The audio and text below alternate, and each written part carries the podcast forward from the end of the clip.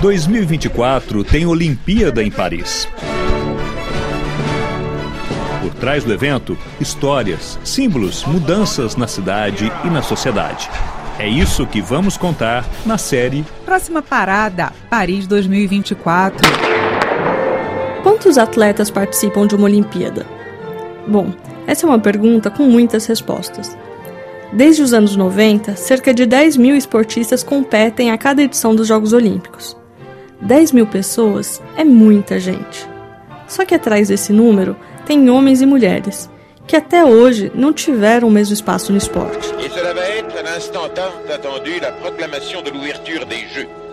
Desde os anos 60, as Olimpíadas têm mais ou menos 5 mil homens. Agora, as mulheres, essas são em número muito menor. Os Jogos de 68 no México, por exemplo, em plena Revolução Feminina, tinha apenas 781 atletas mulheres. Só 14% dos atletas eram mulheres. Esse número vai melhorando ao longo das décadas, mas em 2004, lá em Atenas, as mulheres ainda eram apenas 40% dos atletas. No Rio de Janeiro, em 2016, elas eram 46%. Mas é só em 2024, em Paris, que essa desigualdade de vagas para homens e mulheres vai acabar. Pela primeira vez na história, os Jogos Olímpicos contarão com o mesmo número de atletas masculinos e femininos, o que é obviamente um passo na direção certa, um progresso que as mulheres tenham um espaço maior nos Jogos. Essa é Carole Gomes, pesquisadora de Sociologia do Esporte da Universidade de Lausanne. A gente costuma se esquecer, mas o boxe só foi aberto às mulheres em 2012. A esgrima, com arma de sabre, só foi aberta às mulheres em 2004, ou seja, tudo isso, na verdade, foi ontem.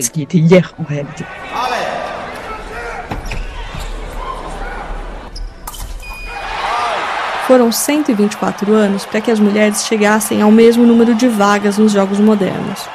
As primeiras a abrirem o caminho foram as atletas que participaram da segunda Olimpíada, em Paris, lá em 1900.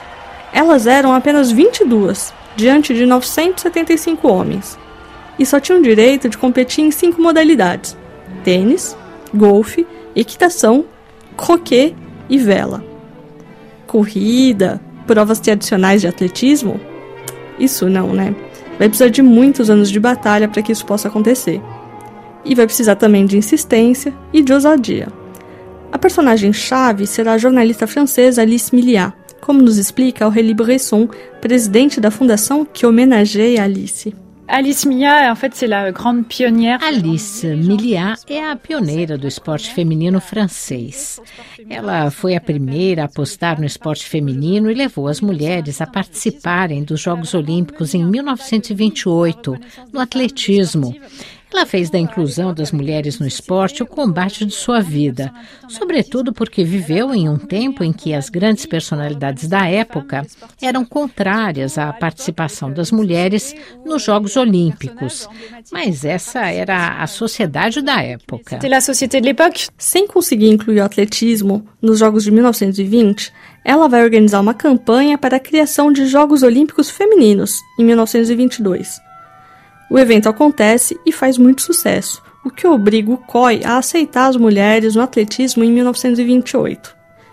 A inclusão das mulheres vai levar mais de um século assim, de esporte em esporte. Agora, em 2024, para chegarmos ao mesmo número de atletas homens e mulheres classificados, vai ter a inclusão de uma prova mista de atletismo, uma categoria a mais no boxe feminino, provas mistas de vela e de tiro e duas provas de canoagem slalom extremo. A entrada de cada uma dessas modalidades é o resultado de uma batalha dentro das federações esportivas. O caso de canoagem é simbólico a brasileira Ana Sátila conta como foi que isso aconteceu. Bom, na verdade, é uma história que começa muito tempo atrás, sabe? Não foi agora para esses jogos. A gente participou, basicamente, de uma revolução que aconteceu na nossa categoria para tentar a igualdade de gênero. Antes, no slalom, é, não tinha a categoria C1 feminina, e no lugar dessa C1 feminina tinha C2 masculina, que ainda uhum. são é, dois atletas masculinos participando. Então, é, tinha até três vezes mais homens competindo do que mulheres. As modalidades C1 e C2 são categorias em que os atletas estão em canoas. Pode ser individual, pode ser em dupla. Até então, as mulheres não tinham competições de canoa. Elas só podiam ser atletas profissionais em modalidades de caiaque. A gente tinha uma categoria enquanto os homens tinham três. E isso tudo por conta de um mito. Por mais de um século, foi difundida a ideia de que o movimento unilateral, feito na canoa, podia provocar problemas no sistema reprodutivo e urinário, mas só das mulheres. E foi só em 88 que a atleta canadense Sheila Cooper fundou o Women Can, um grupo para lutar pela igualdade de gênero no esporte. E foi só em 2011 que a comissão médica do COI se manifestou contra o tal mito. Ainda assim, nas Olimpíadas do Rio, em 2016, a canoa feminina não foi incluída como modalidade. Apesar de o Brasil ter na época três atletas com potencial para ganhar medalha, entre elas a Ana Sátila. As meninas começaram a se unir muito mais para colocar essa categoria mais nos campeonatos mundiais, nos Jogos Olímpicos, tentar. A início era um sonho, sabe? Todo mundo começou a se unir, a organizar campeonato, a participar.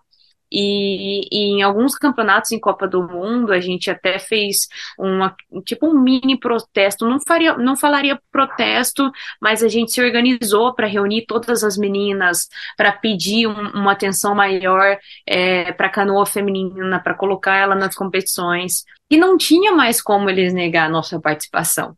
Então foi incluída a canoa e começou em campeonatos mundiais, Copas do Mundo, até que o nosso nível estava tão grande, as meninas estavam remando tão bem, também com a questão da igualdade de gênero, a gente conseguiu encaixar nos Jogos Olímpicos. Mas foi a história que começou muito tempo atrás, quando eu não imaginava é, participar da competição de canoa ainda nos Jogos Olímpicos. E depois de se tornar a primeira brasileira a chegar a uma final olímpica de canoagem no caiaque em Tóquio, Ana Sátila poderá competir em Paris também com a canoa.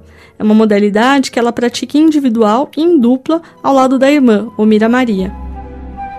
Como é que as duas chegaram na canoagem, esse esporte tão fechado para as mulheres? A história começa com um pai atleta que estimulou as duas a se dedicarem ao esporte, primeiro pela natação e depois apoiando na canoagem. Como é que as duas entraram no esporte tão fechado para as mulheres? A história começa com um pai atleta, que estimulou as duas a se dedicarem ao esporte, primeiro a natação e depois a canoagem. Eu pergunto para Anne e para Almira se a ideia de as filhas estarem num esporte considerado masculino, entre aspas, nunca foi um problema para o pai delas. Não, na muito verdade, pelo contrário. Muito pelo contrário, ele na verdade pegava bem pesado com a gente, e ele Bastante queria. treino. Uhum. Ele queria ver a gente competir contra os meninos. Uhum. E ele uhum. não aceitava. Ele falava: é, é ser humano igual você, uhum. você tem que ganhar, vai atrás, não importa se é menino, se, se tem mais idade que você, ele sempre colocou isso na nossa cabeça. Então, independente na natação ou na canoagem, quando a gente entrava na água, não importava quem estava do lado, a gente queria ganhar, queria vencer. Ele colocou muito essa mentalidade de ser guerreiro na nossa cabeça desde muito pequena, sabe? A gente podia ser as mais fortes, tanto Sim, da canoagem quanto na, na cabeça. Se você quiser, você pode pode. Então acho que a gente teve muita sorte nessa questão. Ter em 2024 o mesmo número de atletas e de medalhas para homens e mulheres nos Jogos Olímpicos é um passo, mas está longe de significar igualdade de gênero.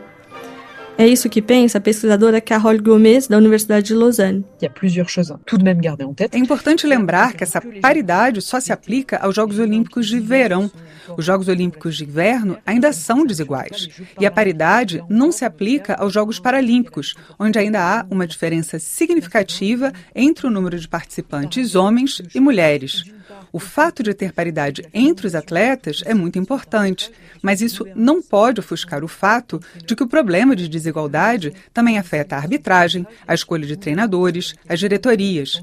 Quando se calcula o número de federações dirigidas por mulheres em nível nacional e internacional, ainda é um número muito pequeno. Esse ainda é um ambiente extremamente masculino. A paridade de gênero entre atletas é um símbolo e, claro, isso tem um valor importante. Mas a igualdade não pode ser resumida a isso. Precisamos ir além e provocar mudanças nas federações internacionais, nacionais e dentro de cada país. Há necessidades cotidianas em termos de instalações esportivas, de treinamento para as mulheres, em termos de regras legais para a profissionalização. E também é importante pensar em toda a estrutura necessária para que a paridade seja mantida. Então, não podemos nos contentar só com a paridade. On ne peut se satisfaire que de. A igualdade de gênero no esporte de alta performance é uma longa batalha.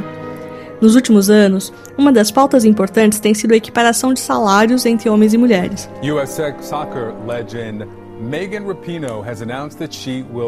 Com quatro medalhas de ouro olímpica e quatro Copas do Mundo feminina, a seleção de futebol dos Estados Unidos começou a lutar por receber o mesmo salário que seus colegas homens. Importante lembrar que o melhor resultado dos homens nas Olimpíadas é uma prata, lá em 1904. A estrela feminina Megan Rapinoe foi uma das lideranças nesse movimento. Em 2021, ela chegou aí à Casa Branca para pedir igualdade de remuneração. Eu sou uma atleta profissional e eu contribuí com todas as minhas colegas para conquistarmos quatro títulos de Copa do Mundo e quatro medalhas de ouro olímpicas para os Estados Unidos. Apesar dessas vitórias, eu fui desvalorizada, me desrespeitaram, me descartaram por ser mulher, me disseram que eu não merecia mais porque eu sou uma mulher. Apesar de todas as nossas conquistas, eu ainda recebo menos do que os homens que fazem o mesmo trabalho que eu. I'm still paid less than men who do the same job that I do. Megan virou uma voz internacional pela igualdade de gênero, mas a seleção feminina americana só conseguiu essa vitória em 2022. Não vai ter uma formiga para sempre, não vai ter uma Marta para sempre, não vai ter uma Cristiane. No Brasil, Marta, maior artilheira em Copas do Mundo entre homens e mulheres, jogou a Olimpíada de Tóquio sem patrocínio na chuteira. Ela usou um calçado preto em protesto contra as propostas recebidas com valores muito mais baixos que os dos homens. Hoje, Marta ganha menos que 1% do salário de Neymar. E a gente está falando daquela que foi eleita a melhor jogadora do mundo seis vezes. Essa desvalorização aparece também na falta de visibilidade do esporte feminino, como sublinha Aurélie Bresson, da Fundação Alice Milliat. É realmente de pequeno em pequeno passo no esporte feminino. A gente tem a impressão de dar quatro passos para frente e seis para trás. As televisões, as rádios transmitem os grandes eventos. e nesses momentos o esporte feminino tem visibilidade. Mas quando passa a Olimpíada, não tem espaço específico na mídia dedicado aos esportes femininos. Parece que não faz parte da lógica dos veículos de imprensa dar darem espaço para o esporte feminino. Des temps de diffusion spécifiques au sport féminin. Sem visibilidade para as atletas femininas, o esporte continua a atrair menos meninas do que meninos, e o ciclo vicioso segue.